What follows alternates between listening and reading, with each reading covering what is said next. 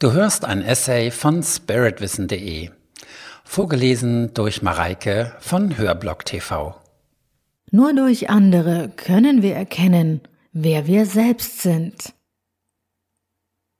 Alle Menschen wollen geliebt und akzeptiert werden. Indem du andere Menschen liebst und akzeptierst, können sie ihre Angst loslassen. Dann werden sie nicht mehr das Gefühl haben, dich angreifen zu müssen. Alles, was du anderen Menschen vorenthältst, enthältst du in Wahrheit dir selbst vor. Nur indem du den Wert der anderen anerkennst, wirst du in deinem eigenen Wert bestätigt. Die Gefühle, die du für den anderen hegst, spiegeln deine Gefühle für dich selbst wider. Ohne ein Gegenüber, das uns spiegelt und reflektiert, Gemeinsamkeiten und Unterschiede offenbart, können wir nicht herausfinden, wer wir sind und wie wir sind. Selbsterkenntnis bedingt den Kontakt zu anderen. Auch innere Freiheit zu erlangen bedingt den Kontakt zu anderen. Niemand kann seine Erleuchtung oder hohe Bewusstseinszustände allein und ohne Hilfe anderer erreichen. Es gibt erfahrene Männer und Frauen, die die Verstrickungen und Konflikte anderer klar erkennen und ihnen in großartiger Weise helfen können. Aber bei ihren eigenen Themen tappen sie oft völlig im Dunkeln und können sich trotz all ihres Wissens nicht selbst helfen. Dieses Prinzip gilt für uns alle. Wir brauchen einander, wir ermöglichen uns gegenseitig, uns selbst zu erkennen und uns aus unseren inneren Verstrickungen zu befreien. Alleine ist dies nicht möglich. Begegnungen mit anderen Menschen haben daher eine wichtige Funktion. So ist es beispielsweise hilfreich, unsere Wahrnehmung auf das zu richten, was andere Menschen in uns hervorrufen. Das, was jemand sagt, wie er es sagt, was er tut und wie er es tut, ist eine Chance, das Bild, das wir von uns selbst gemacht haben, genauer unter die Lupe zu nehmen, zu vervollständigen und gegebenenfalls zu korrigieren. Je weniger wir uns selbst kennen, uns selbst erforscht haben, desto weniger können wir andere verstehen und uns mit ihnen verbunden fühlen. Umgekehrt wächst das Verständnis und das Gefühl der Verbundenheit für andere, je mehr wir über uns selbst wissen. Wir können an anderen immer nur das erkennen, was in uns selbst vorhanden ist.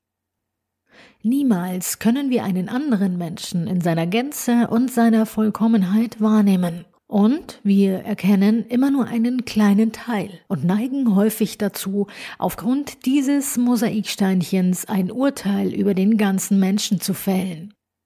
Dabei ist unsere Wahrnehmung immer überlagert von unseren inneren Erfahrungen, Einstellungen und eigenen Denkmustern, die einen objektiven Blick auf das Handeln oder das Wesen eines anderen unmöglich machen. Dies ist einer der Gründe, aus denen wir bei der Be- oder Verurteilung von anderen sehr zurückhaltend sein dürften. Durch Kontakte zu lernen, wer wir sind und wie wir sind, kann ganz einfach sein.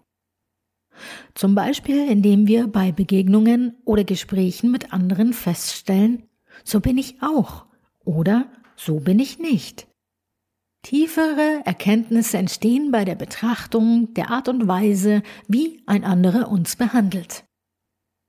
Andere sind immer Spiegel für uns selbst und liefern Hinweise darauf, wie wir sie oder uns selbst behandeln. Dies genauer zu betrachten, ist oft schmerzhaft, aber vor allem in den unbequemen Erkenntnissen liegt ein großes Potenzial für Selbsterkenntnis. Ob wir uns von anderen eher getrennt oder uns mit ihnen verbunden fühlen, entscheiden wir durch die Ausrichtung unserer Wahrnehmung. Wer sein Gefühl der Verbundenheit fördern möchte, achtet weniger auf die trennenden Aspekte, sondern sucht bei Begegnungen nach den Gemeinsamkeiten. Mitgefühl und das Gefühl intensiver Verbundenheit kann vor allem bei dem Blick auf die Wunden des anderen entstehen. Mag der andere auch noch so cool, unnahbar oder dominant erscheinen, keiner von uns kommt ohne tiefe Verletzungen durchs Leben. Und so lässt sich viel Verständnis und Nähe zu anderen aufbauen, wenn wir unsere Wahrnehmung darauf ausrichten, zu erkennen, wie der andere verletzt ist und wie dies seine Handlungen bestimmt. Checkliste. Was wäre das Beste, was ich aus dieser Begegnung machen kann? Wie kann ich denen, denen ich heute begegnen werde, am meisten geben oder helfen? Womit kann ich ihm, ihr oder ihnen eine Freude machen. Wenn du mit anderen Menschen sprichst, kannst du immer wieder innerlich sagen, ich möchte deine Seele hören.